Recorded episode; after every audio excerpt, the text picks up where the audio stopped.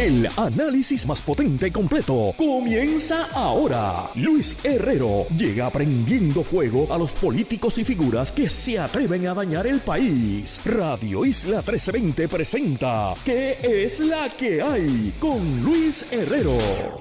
Muy buenas tardes. Bienvenidos y bienvenidas a ¿Qué es la que hay con Luis Herrero por Radio Isla 1320? Hoy es miércoles y estamos transmitiendo por Radio Isla 1320 y su cadena para el mundo a través de radioisla.tv, nuestra aplicación para teléfonos Radio Isla Móvil y en facebook.com diagonal Radio Isla TV. Yo soy Luis Herrero y como siempre les invito a que me sigan en todas las redes sociales, twitter.com diagonal L Herrero, facebook.com diagonal L Herrero, instagram.com diagonal L Herrero y recuerda que este programa lo puedes escuchar en su formato podcast. Búscalo como qué es la que hay en tu aplicación de podcast favorita para que me escuches cuando a ti te dé la gana y qué es la que hay de que vamos a hablar hoy. Resumimos lo mejor y lo peor del año legislativo 2022 y vemos qué depara el 2023 en el panel Sangre Nueva con la representante Mariana Nogales y el representante Orlando Aponte. Así que vamos ahora al panel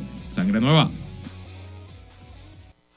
Ella es abogada, feminista, férrea activista de los derechos humanos y la primera representante por acumulación de su partido. Él es un abogado, notario, presidente de la Comisión de lo Jurídico y desde el corazón de la montaña representa al Distrito 26. ¿Qué es la que hay? Presenta el panel Sangre Nueva con la licenciada Mariana Nogales y el licenciado Orlando Aponte.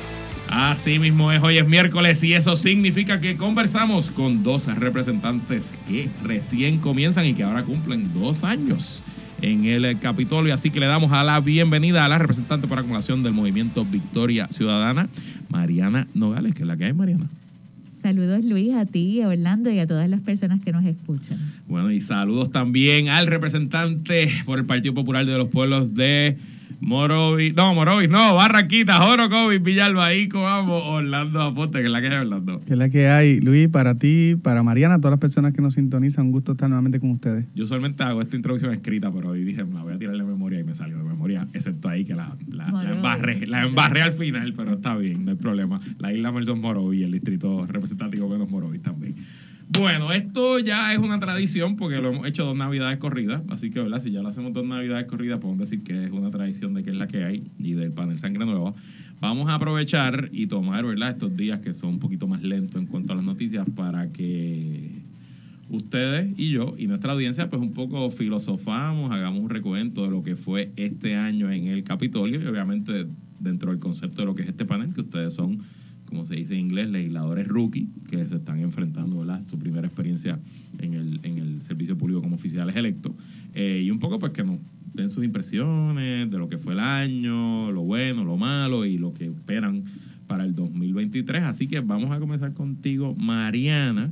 Eh, sé por dónde me vas a ir porque hay uno de los proyectos tuyos que está ahí todavía esperando eh, qué va a hacer el gobernador Perluisi con él, pero háblame un poquito ¿Qué fue lo mejor para ti? No necesariamente de, tu, de lo que hiciste tú, ¿verdad? En tu producción legislativa, pero en general de lo que pasó en el Capitolio en este 2022.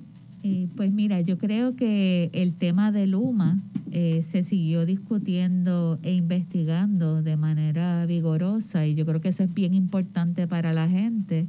Eh, y va a seguir siendo el tema, eh, porque no, no tenemos ninguna ningún pronóstico bueno sobre el tema de Luma, eh, sino que vamos a seguir experimentando aumentos y mal servicio. Así que yo espero que esa investigación continúe. Es una investigación que ha estado eh, dirigiendo el compañero Luis Raúl Torres eh, y me parece que, a la gente le, es muy pertinente. yo creo que ha habido otras discusiones importantes en la legislatura eh, me imagino que Orlando también va a hablar de eso, pero es importante que todos los eh, proyectos que estaban atendiendo asuntos relacionados al aborto, eh, ¿verdad? Se, se cayeron en comisión y no pasaron a la consideración del Pleno. Y eso quiere decir que permanece el Estado de Derecho actual sobre la regulación del aborto que existe bajo el Departamento de Salud y que garantiza los derechos de las mujeres y las personas gestantes. En términos de asuntos ambientales, pues nosotros hemos podido presentar varias resoluciones investigativas, eh, como la resolución para investigar la cantera ilegal eh, o, ¿verdad? Este, nosotros decimos disfrazada de dragado en Arecibo, y ya tuvimos una vista ocular, hemos solicitado una información que al día de hoy no se nos ha provisto. Eh, tenemos información incompleta. Hay una resolución para investigar lo que está ocurriendo en la cueva Las Golondrinas también. A esa investigación todavía no se le ha dado paso. Y nosotros presentamos un informe parcial sobre la investigación de la Reserva Estuarina Bahía de Jobos en Salinas eh, se supone que la comisión haga su propio informe. Y yo creo que uno de los asuntos importantes que se ha podido lograr es la, eh, la ley para la eliminación prospectiva del plástico de un solo uso y el styrofoam. Esa es lo que es ahora la ley 51 del 2022 que va a entrar en vigor a finales de junio del 2024. Y esperamos que para el momento en que salga al aire este programa se haya firmado el proyecto de la Cámara 474, que es la ley de legitimación activa ambiental. Yo tengo mucha esperanza en que este proyecto se firme. Eh, Orlando es coautor del proyecto también. Eh, y es algo que tiene un consenso generalizado en la comunidad jurídica y en los sectores ambientalistas. Así que esperamos que ese proyecto de legitimación activa ambiental ya esté convertido en ley. Y nos consta a todos los que escuchan este segmento que tú llevas dándole duro al tema, desde esencialmente que comenzaste tu participación aquí en el programa y que este año tú lo habías logrado aprobar en la Cámara y que este año pues cruzaste, cruzaste el pasillo al Senado y sé que fue moliendo vidrio, pero llegó y, está ahora mismo que estamos grabando ante la, la firma de, ante la consideración del gobernador, veremos qué hace. Si es un hombre inteligente, que yo tendré mis diferencias, pero bruto no es. De acuerdo. Eh, lo va a firmar. Bueno, Orlando, cuéntanos tú, lo mejor que pasó en el Capitolio, sea de proyecto en general, o sea de tu trabajo legislativo en el 2022. Pues yo, yo me siento bien satisfecho con alguna eh, legislación que logramos, logramos que se convirtieran en ley, muchos proyectos, incluso ese que me hice coautor y lo evalué en la comisión, eh, hicimos vistas públicas, el 474.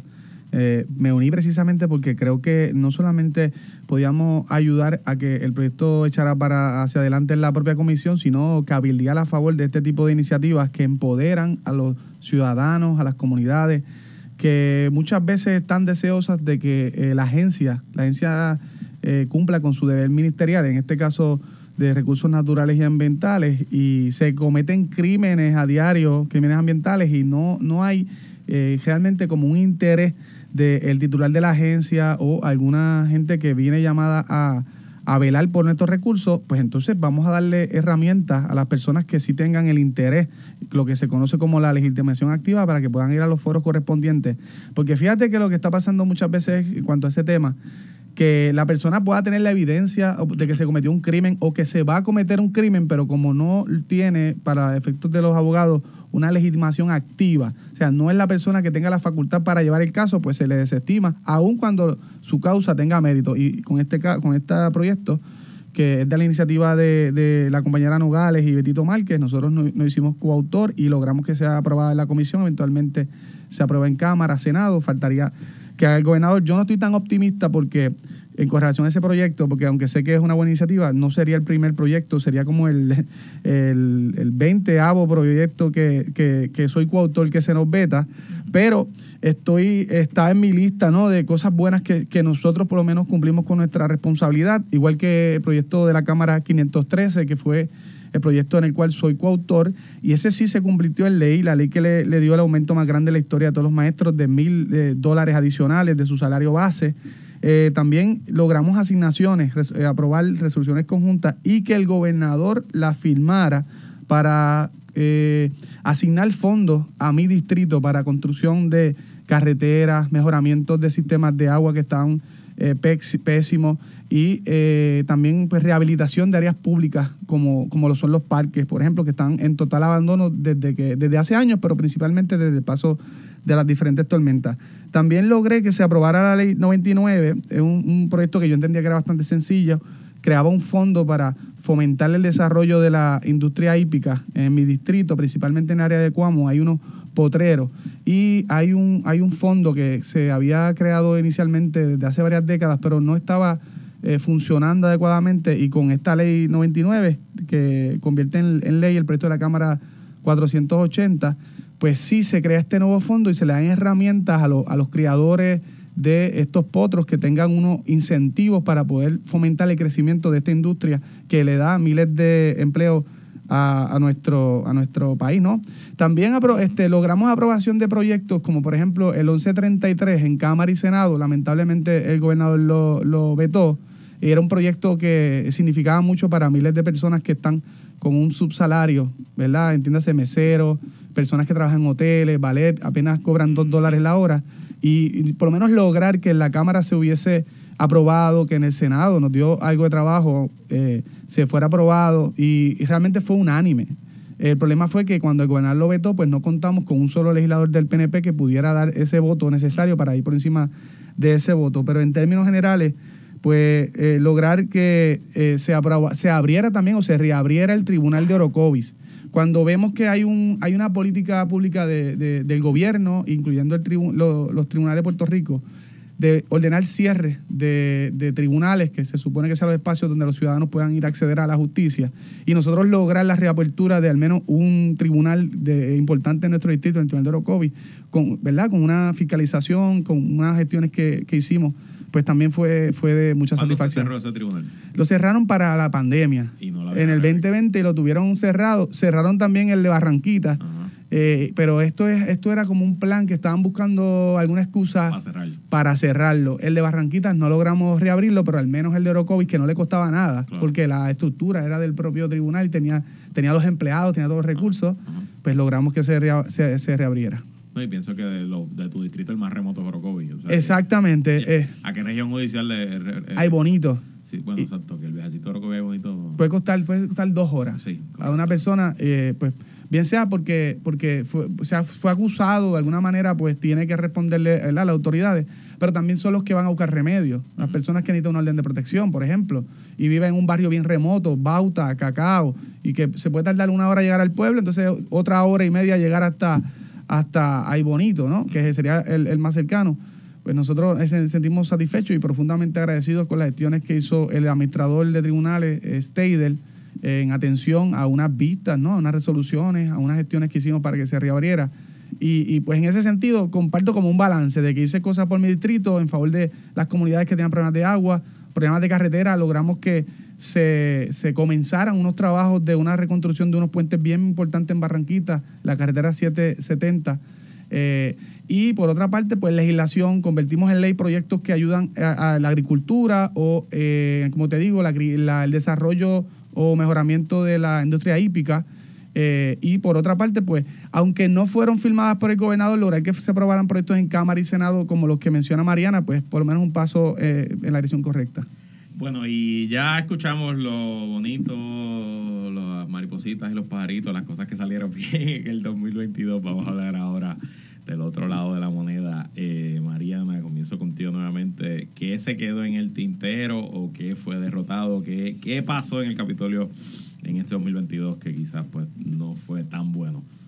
Pues este, yo te voy a decir una que se aprobó, la resolución eh, concurrente de la Cámara 278, eh, que es la que implementa el plan de ajuste de la deuda, que le dio 10.8 billones de dólares a los bonistas y estableció un barrilito de 50 millones de dólares.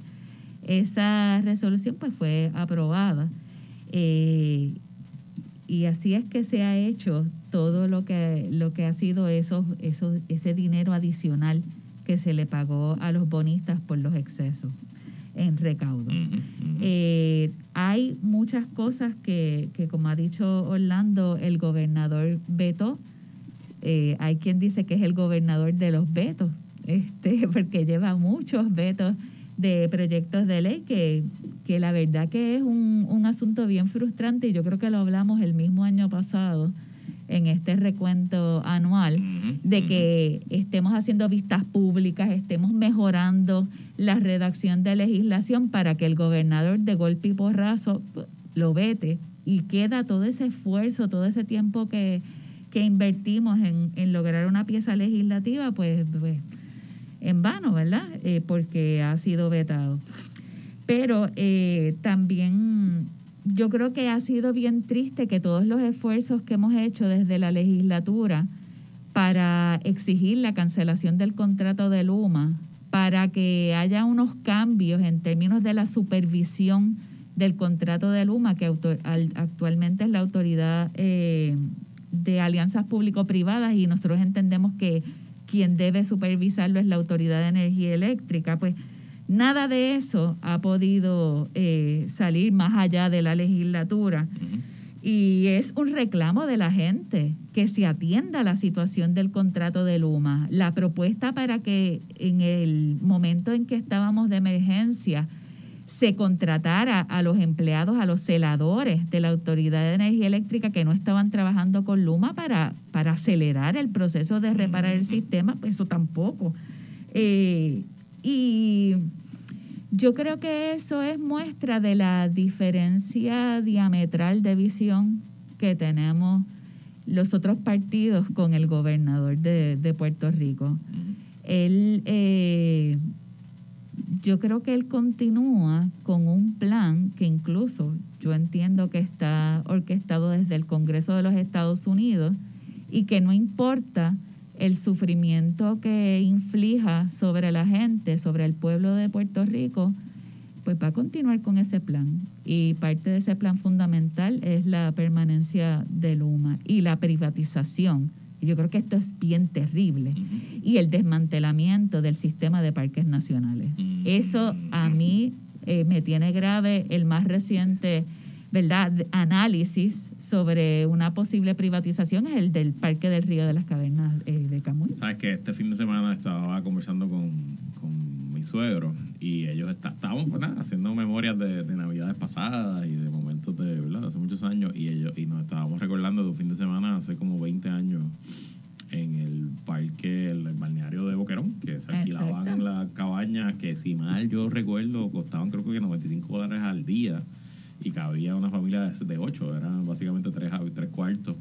Eh, o sea, parques nacionales es la memoria de la crianza y de la niñez y, y, ese compartir familiar de la gente. Por eso es importante que nosotros en algún momento podamos revertir este proceso de desmantelamiento y privatización. Y lo triste es que es un modelo que obviamente nunca fueron, no son cabañas de Bora Bora, ¿verdad? No ah, son cabañas cinco estrellas, pero eran cabañas asequibles y en playas privilegiadas, porque esa playa de Boquerón, el balneario de Arroyo, la propia de Macao, yo eh, eh, me quedo en varios, en el Monte del Estado allá arriba en, en Maricao. Eh, oye, eran sitios nítidos para accesibles, ¿no? Y que funcionaban dentro de todo, obviamente, pues, pues, pues de nuevo, no era una cabaña de, siete estrellas por ahora, pero usted iba, lo pagaba en, el gobierno y, y, llegaba y tenía acceso como cualquier hijo, como cualquier otro turista y, er, y funcionaban, ¿no? Y es parte un poco de por qué dejan de funcionar, no necesariamente porque son del gobierno, es porque quien le toca administrarlo en este momento histórico decidió que no funcionen, ¿no? y aprovechando a María, lo dejaron cerrado y, Dios que reparta suerte. Parques Nacionales era una de las, es, porque todavía lo podría ser, una de las instancias gubernamentales que eh, por sus propios recaudos puede ser autosuficiente económicamente y podría seguir funcionando, así que hay que rescatar ese proyecto de los parques nacionales. Bueno, y Orlando, háblanos tú, ¿cuál fue la decepción o qué fue lo peor que pasó en el Capitolio desde tu perspectiva en el 2022?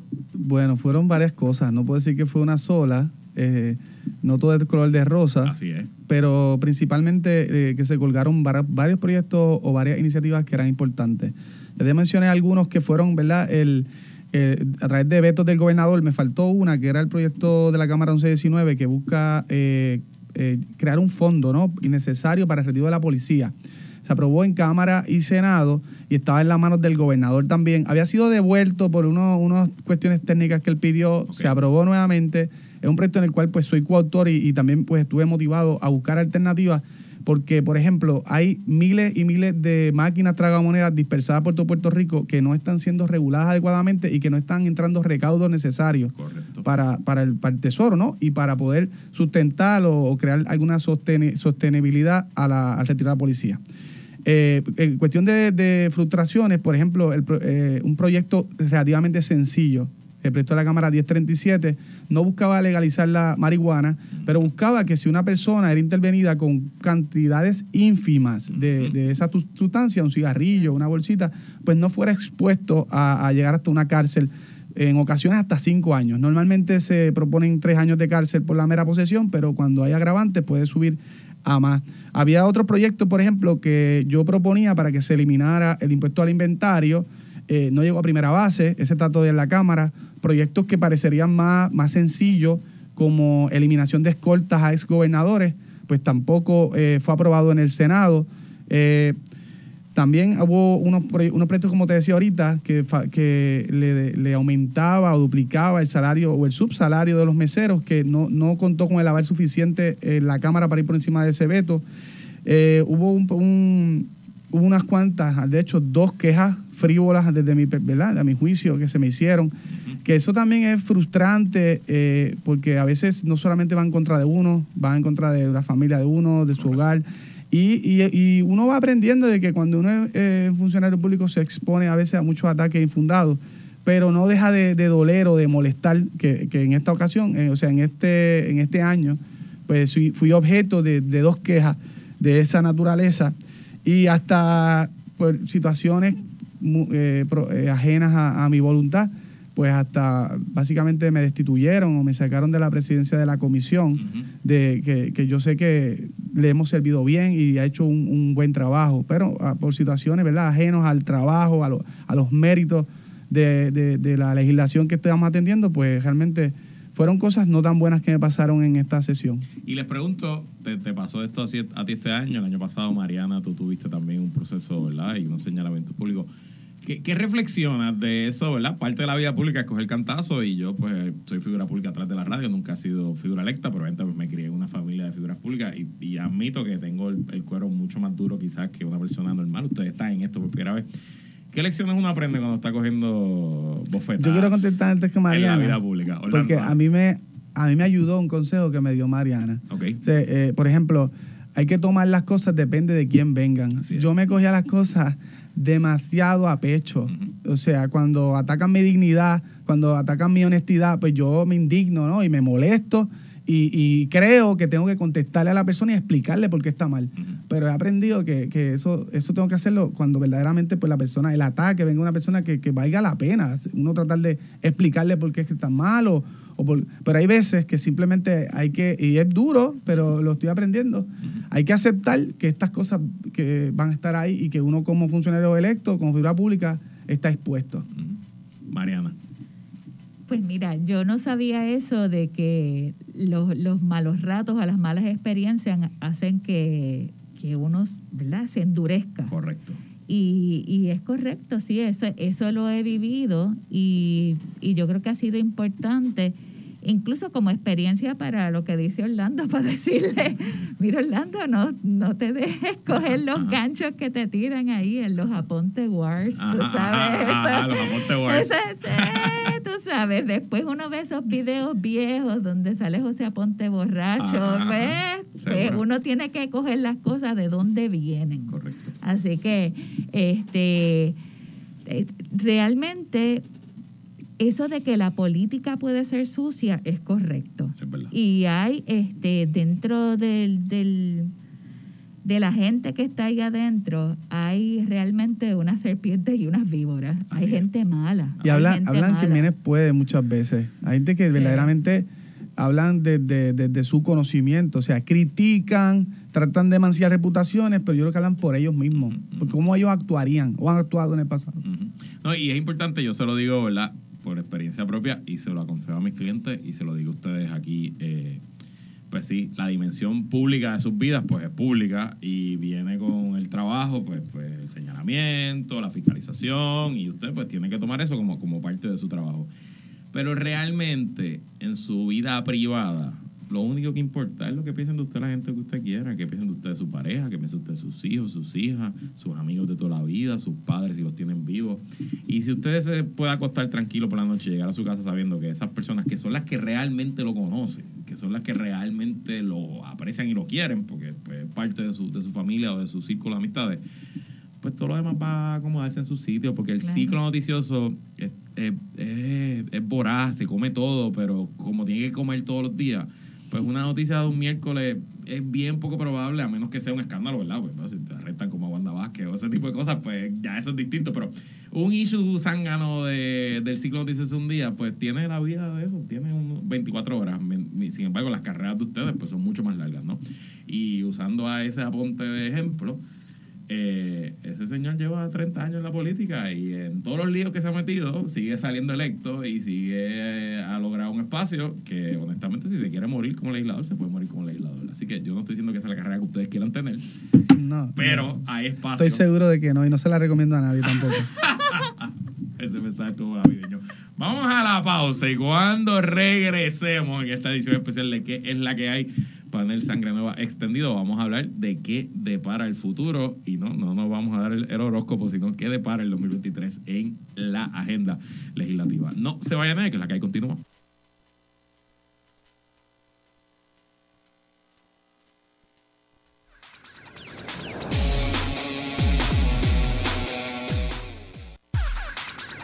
Seguimos con el análisis en Radio Isla 1320. ¿Qué es la que hay? Con Luis Herrero. Regresamos y seguimos conversando hoy en edición especial de ¿Qué es la que hay? con la representante Mariana Nogales y el representante Orlando Aponte en el panel Sangre Nueva. Si nos escucharon en el primer segmento hicimos un recuento de lo que para ellos fue lo mejor y lo peor de este año en el Capitolio y ahora pues hablemos del futuro. Ustedes los dos son legisladores prolíficos con mucha, mucho, mucha legislación radicada. También obviamente se meten en muchos de los temas. Cuéntenos un poco qué hay en agenda en el 2023 en el Capitolio, tercer año de este cuatrenio y último año con dos sesiones legislativas, porque ya el año que viene está todo el mundo en campaña. Mariana, cuéntanos, ¿qué, está, qué vas a estar pendiente en este año que viene? Pues mira, yo creo que hay un asunto que también es bien importante para todas las personas y es el asunto de la salud, el sistema de salud. Yo creo que eso va a ser uno de los temas más importantes para el año que viene. Y yo creo que el trabajo que ha hecho la Comisión de Salud de fiscalizar las aseguradoras ha sido bien bueno y ACES también. Incluso eh, yo creo que todos los escándalos que van a salir de ACES y de las aseguradoras pronto, este va, va a dar mucho de qué hablar. Hay un problema terrible que afecta la vida, literalmente la vida de la gente. Y creo que eso es algo que yo quiero darle bastante, bastante le quiero dedicar bastante esfuerzo al asunto de, de salud. Ya eh, a finales de ahora de diciembre tuvimos una vista sobre, sobre un sistema de salud universal, un seguro de salud universal. Se está hablando de esa situación y es que el sistema tal y como está no funciona. No le funciona a la gente, no le funciona a los proveedores de salud y yo creo que eso es algo que ya nosotros tenemos que eh, atender. Por supuesto, los temas ambientales y las investigaciones que quedan pendientes, como lo dije ahorita, eh, Arecibo, Aguadilla, la Cueva de las Golondrinas, eh, el problema de las antenas. Eso es una cosa increíble porque los, se están aprobando los permisos sin ni siquiera eh, cumplirse con el radio donde no debe haber nada en, en, en, el paso de una antena si se cae por algún ¿verdad? huracán o temblor o lo que sea. No se está cumpliendo con eso. Están instalando antenas en el patio de la casa de la gente. Eh, yo creo que eso es un asunto que también hay que atender con urgencia. Eh, por supuesto, el reglamento conjunto 2022 que está actualmente en vistas públicas y que nosotros hemos solicitado que se extienda el periodo de vistas públicas sobre el reglamento conjunto la implementación de todas las propuestas del Comité sobre el Cambio Climático.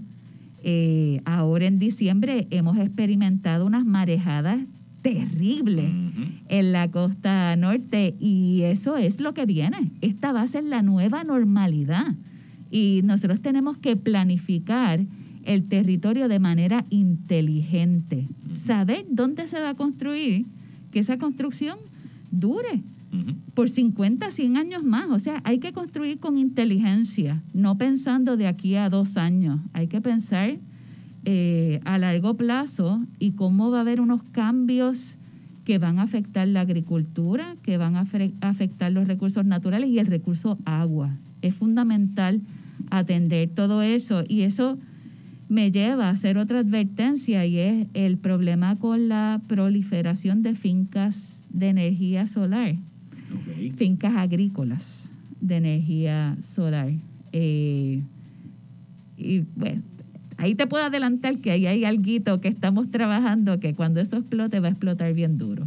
Bueno, no sé, este, dejado aquí con el interés en high. Este, parece que se cocinan muchas cosas y bueno, el trabajo investigativo toma tiempo y el trabajo legislativo también, así que me imagino que un poco pues estaremos viendo los frutos de lo que se ha sembrado en estos últimos dos años. Así que estaremos pendientes de qué, de qué darán esas investigaciones. Orlando, cuéntame, ¿qué esperas del 2023? quiero dividir tres cosas fundamentales y quiero priorizar eh, obras que, han, que están básicamente sin comenzar tan importantes como carreteras, vías principales que están todas devastadas desde el Paso de María.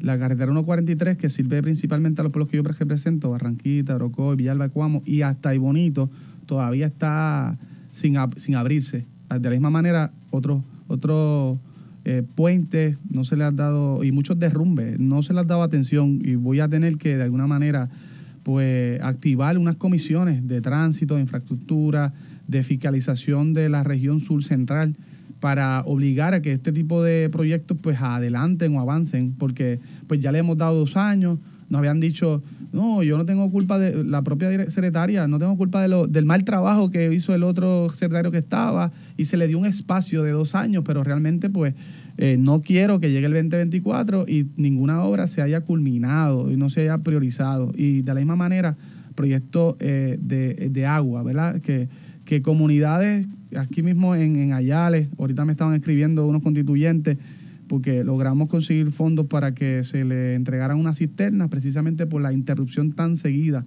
en mi distrito. Pues yo tengo que buscar la manera de que se atiendan estos principales problemas de, de acceso, ¿verdad? tránsito y de agua.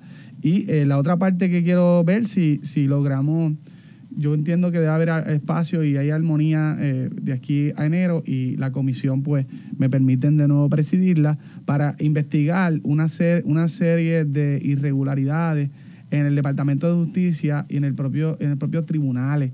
Me preocupa demasiado cómo se ha minado la confianza en estas principales instituciones y no solamente de que la gente diga y, y establezca pues que a veces hay corrupción en gente en generales, es que específicamente gente de adentro, fiscales de años, han, han presentado preocupaciones serias de que se amapuchan casos o se, o se eh, ordena que se archiven casos tan graves como casos de asesinato. O sea, eh, creo que allí amerita que hagamos una investigación bien, bien detallada, bien específica y que busquemos luego de culminar la, investigación, recomendar, bien sea alguna legislación, algún tipo de cambio de enfoque, incluyendo el, propio panel del FEI. Creo que ya es momento de que se reestructuren estos departamentos y que, y que de alguna manera logremos que se le, se les devuelva confianza al sistema. Y si me da espacio, ¿verdad?, esta sesión, pues me gustaría también eh, buscar cómo eh, logro aprobar un paquete de enmiendas relacionados con las reglas de procedimiento criminal que datan desde 1963. Y, y, sí hemos logrado algún avance en cuanto a algunas enmiendas en Código Civil, ya tengo otro paquete más, eh, y ley de tránsito, pero por lo menos reglas de procedimiento criminal, creo que ya es momento de, de mirarlo y buscar cómo inyectamos asuntos de tecnología también eh, y de mejoramiento, buscar flexibilidad, fluidez, pero sin que afecte la confianza. Eh, eh, que tienen las partes o que deben tener cualquier parte interesada en los procesos. Pero sí que, que la gente no mire los tribunales como un lugar donde, donde todo es lento, donde no, donde no se debe ir porque es una pelea de tiempo. Quiero ver cómo a través de legislación y enmiendas a las reglas, pues la gente entiende que es un foro adecuado para resolver sus problemas. Súper interesante esa agenda y bastante ambiciosa. Oye, y le pregunto, ya nos queda un minutito antes de tirar la pausa, ¿qué proyecto les queda todavía que se aprobó en la Cámara y ha salido del Senado? Mm. Bueno, eh, yo tengo precisamente un paquete de enmiendas que, que, por una sola, o sea, eran como 15 enmiendas del Código Civil en general. Okay. Eh, y por una sola, este, creo que es el 1076, me parece, pero está acá 1076 que hablaba de, la, de, cómo es el mecanismo para que una persona eh, pueda corregir su nombre o hasta su sexo en el registro, pues me detuvieron las otras 14 enmiendas. Pues quiero eh, recoger eso para lograr aprobarlo en la Cámara y darle seguimiento porque eh, pues son diferentes temas, temas que tienen que ver con propiedad, tienen que ver con términos prescriptivos, tienen que ver con derechos sustantivos y derecho notarial. Y todo se afectó por, una, un espacio, una oportunidad que vio la oposición, como yo le llamo, eh, de cómo logran que no se atiende a nada, eh, logra obstaculizar. Fíjese que cuando estamos hablando de despenalizar o de, criminalizar la simple posesión de marihuana, no estamos hablando de que queríamos fomentar su uso en las escuelas. Estamos hablando de que si en algún momento una persona eh, era intervenida, pues que no con esta sustancia no fuera expuesta a ser procesada y estarle en la cárcel hasta muchos años. Pero allí se gritaba que es que yo quería darle droga a mis hijos, darle droga, o sea, que yo fumo marihuana, que yo me reúno con amistades, eh, y eso pues daña muchas veces el proyecto, y me, estaba pasando con esas enmiendas del Código Civil, pero quiero atenderlas, a ver si las pasamos para el Senado. Mariana. Y yo quería que se retome, porque yo creo que hay mucho interés, sobre todo de las instancias que están bajo esa sombrilla, el proyecto para eliminar el Departamento de Seguridad Pública. Mm. Eso empezó bien fuerte el año pasado y se detuvo. Y todas las instancias, bomberos, 911, emergencias médicas, no pueden bregar con esa capa burocrática adicional. O sea, eso hay que retomarlo. Y hemos visto bastante maniobra de parte del jefe hoy de esa sombrilla este año dando cantazos, de, este, desarticulando auditoría interna, la, la Oficina de Asuntos Internos de la Policía y otros asuntos. Siempre me parece una terrible idea. Estamos copiando lo peor de la burocracia federal y por lo menos cinco años desde su creación ese departamento no ha funcionado. Bueno, vamos a ir a una pausa y cuando regresemos nos podemos filosóficos y reflexionamos en general sobre el rol del legislador a dos años de este cuadrenio y de la experiencia real que han tenido Orlando y Mariana. No se vayan a ver, que es la que hay continúa.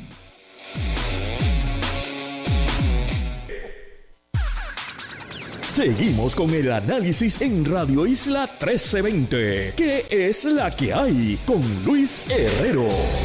Regresamos en este último segmento hoy en edición especial de ¿Qué es la que hay? Compartiendo y conversando con la representante Mariana Nogales y el representante Orlando Aponte en el panel Sangre Nueva. En el primer segmento hablamos de lo mejor y lo peor del 2022. En el segundo segmento hablamos de qué le depara el futuro y qué ustedes esperan que pase en el capítulo en el 2023. Hablemos ahora de la experiencia de ser legislador. Ustedes ambos, presumo. Con Orlando lo conozco porque hablamos desde el principio que él quería correr. Este, a Mariana yo la entrevisté en mi podcast cuando todavía era a un año de las elecciones y todavía era candidata. Presumo que en algún momento ustedes tuvieron una conversación con su familia, le dijeron, estoy pensando hacer esta locura, este, vamos para encima y empezaron a hacer campaña y llegaron a ser legisladores y ya llevan dos años de legisladores. Mariana, ¿cómo cataloga esta experiencia?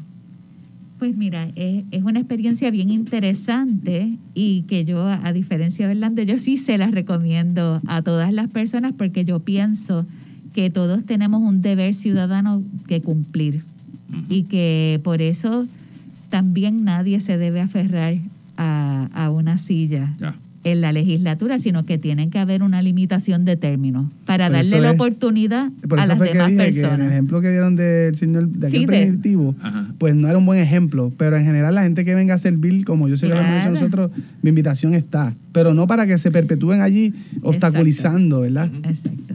Así que pues, pues yo creo que es bien importante, primero, la cantidad de información que uno tiene sobre cómo se maneja el gobierno y las agencias que uno, un ciudadano común y corriente no tiene ese nivel de, de, ¿verdad? Estoy buscando una palabra en español. Acceso. De, sí, exacto, sí, pero de conocimiento de, de cómo es que funciona el gobierno y cómo uno puede hacer cambios legislativos, pero que también necesitan que haya un ejecutivo que los implemente.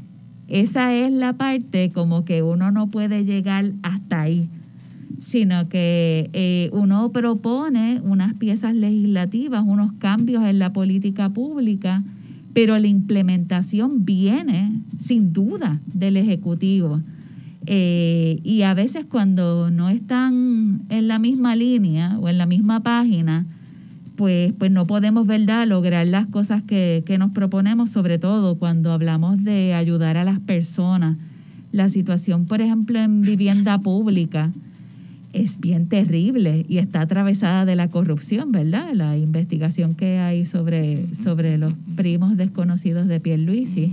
Eh, y cómo uno puede proponer unos cambios, pero quien los ejecuta eh, es quien tiene, ¿verdad? Esa responsabilidad principal de, garantizar la, el bienestar de la gente. El trabajo del legislador, ¿verdad? Uno lo puede mirar de distintas maneras. Está las propuestas legislativas, la redacción de legislación, la participación en las comisiones eh, y en las vistas públicas para mejorar los proyectos, proponer enmiendas, etcétera. También eh, la función de investigación y de fiscalización, que para mí es bien importante sobre todo cuando está uno en una posición de minoría. Esa fiscalización es fundamental, fiscalización que tiene que venir acompañada de la divulgación para que la gente sepa qué es lo que está pasando desde otra perspectiva. Y, em, ¿verdad? Los, trabajos que se pueden hacer muchas veces en conjunto, muchas veces nosotros votamos a favor de proyectos que, que no son nuestros, este, que incluso son de personas con quien uno no tiene la mejor relación, pero son proyectos buenos. Eh, y uno tiene que hacer ese, ese deslinde de la cuestión personal eh, y del contenido de los proyectos legislativos o el quehacer legislativo. Eh, y, y poner siempre por encima a la gente, no mi criterio, ni la pelea que yo haya tenido con, con fulano, sotano, no. Es, es lo que es importante para la gente.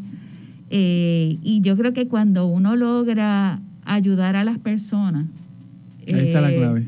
es bien satisfactorio. Yo creo que tiene que haber una vocación de servicio real, de servicio. Y eso hay que recuperarlo porque hay muchos ahí que no están para el servicio, sino para servirse. Orlando. Yo te, yo te diría que, que se siente uno como en una montaña rusa de emociones.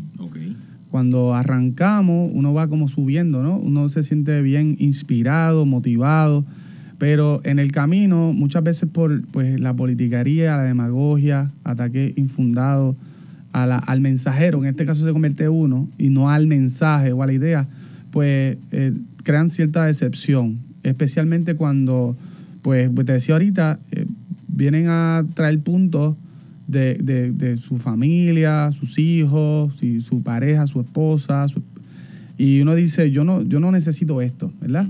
Eh, yo no vine aquí para, porque necesitaba trabajo, necesitaba un sueldo, a diferencia de otras personas que vienen al servicio público a eso, no tienen la vocación, como decía Mariana. Pero eh, cuando vuelve uno y uno va a la escuela, a la escuela donde uno se, ¿verdad? se crió, o la escuela pública y uno recibe tanto cariño de parte de los maestros, estudiantes, que por ejemplo en, mi caso me reconocieron como pionero, eh, me, tratan como, ¿verdad? Como que están orgullosos de, lo que uno ha logrado. Ahí es que uno dice, tengo que seguir y debo seguir, no, no por mí, pero ¿verdad? Por mucha gente que cree en mí. Y, y te digo que ahí me motivo y por ejemplo, eh, mañana este, tengo unas vistas con relación al mejoramiento de un sistema de acueducto en la comunidad. Yo me crié en, Barranquita, en Palo Hincado. Y yo saber que, que mis gestiones, eh, esta gente lleva más de 12 años pidiendo que se le mejore el servicio y mañana le vamos a anunciar que, que, se va a invertir cerca de medio millón de dólares para la infraestructura de más de 35 familias. Y, y, eso pues yo digo, ok, recibe a veces uno, unos golpes bajos y necesarios y legítimos, pero cuando tú vas a una comunidad y tú le resuelves problemas a 35 familias, y, pero estoy dando cosas básicas, agua, ahorita te hablaba de reapertura de tribunales, lograr una aprobación de una ley a una persona que le importan las leyes, porque en el caso de nosotros tres estudiamos leyes, nos encanta nos apasiona el derecho, los derechos, las libertades. Y tú logras ese proceso tan complicado que es para que llegue esto a perpetuarse como una ley, pues es bien satisfactorio, eh, es bien maravilloso cuando tú de alguna manera impactas positivamente la, vida de, una comunidad, de un pueblo. Y finalmente, esta, en el día de hoy en la mañana recibí una llamada inesperada. Eso te ayuda un montón. Cuando la gente, sin que tú le preguntes, tú le dices, ¿cómo te puedo ayudar? ¿Qué necesitas? Pensando pensando que necesitaba algo y te digan, no, solamente quería saludarte y felicitarte por el trabajo que estás haciendo y creo que debería llegar más lejos. Eso también es bien bonito y en estos momentos que vivimos de dificultad, pues, pues mantiene a uno a decir, quiero seguir adelante, creo en la, en la limitación de términos, como dice Mariana, no, no, no aspiraría a, a, venir a la legislatura, pues porque me guste eh, que me digan honorable o me gusta tener un sueldo fijo. Me gustaría, pues el día que ya yo no pueda servirle a la gente y, crear cosas sustantivas, bien sea a comunidad o bien sea eh, en proceso legislativo, pues ya, yo no, ya yo no debo estar aquí. Y, pero sí quiero reclutar, quiero reclutar, me propongo ahora para el 2023, personas que, pues, como yo, vengan de la empresa privada y piensen que aquí esto no está fácil, nada, pero, pero es satisfactorio cuando, cuando sirve, cuando ayuda. Y quisiera que más personas como nosotros se inserten en el, mundo político y en el gobierno a servir. Y me, lo propongo y voy a buscar, voy a ver cómo logro personas, les explico las bondades de, la, del puesto que tenemos. A ver si, se, si pues logro insertarlos en estos procesos y tenemos personas dignas, ¿verdad? De, de, estar eh, presidiendo o estar postulados o estar encargados de estos puestos si alguien que está escuchando está interesado, ya sabe que puede comunicarse con Orlando que ya, tiene un mentor aquí con experiencia. Mariana, Orlando, gracias nuevamente por esas palabras, esa reflexión, por ser parte de este panel. Yo, como se lo he dicho muchas veces, creo en su misión, creo en ustedes como líderes que comienzan y que hay esperanza de que nuestra clase política, como se le dice por ahí, puede cambiar y que pueden entrar personas que entran, yo creo que con las intenciones correctas. Tenga ahí un mensaje de felicidades y de año nuevo a nuestro público y pues nosotros regresamos después de Reyes. Claro, sí, pues muchas felicidades a todas las personas en estas fiestas de fin de año y de inicios de año eh, y que puedan descansar y compartir con su familia y renovar las energías que vamos a tener que, que, utilizar en la lucha fuerte que viene para el 2023 y los años subsiguientes. De mi parte, muchas felicidades a todos. Muy agradecido, eh, Luis y a Radio Isla, por esta oportunidad que nos da de estar aquí hablando todas las semanas de lo que está aconteciendo al país. A la gente que, se, que busque manera de, de crear espacios para estar con su familia bien alegre, festivo, descansando y disfrutando de ese ambiente y que se propongan metas y que, ¿verdad? A corto, mediano, mediano plazo, pues busquen cumplirla este próximo nuevo año. Bueno, pues gracias a ambos y gracias a ustedes por sintonizar otra edición más de que es la que hay con Luis Herrero. Como siempre, agradecido de su sintonía y patrocinio. Quédese con nosotros. La mejor programación, incluso en la Navidad, continúa en Radio Isla 1320. Hasta mañana.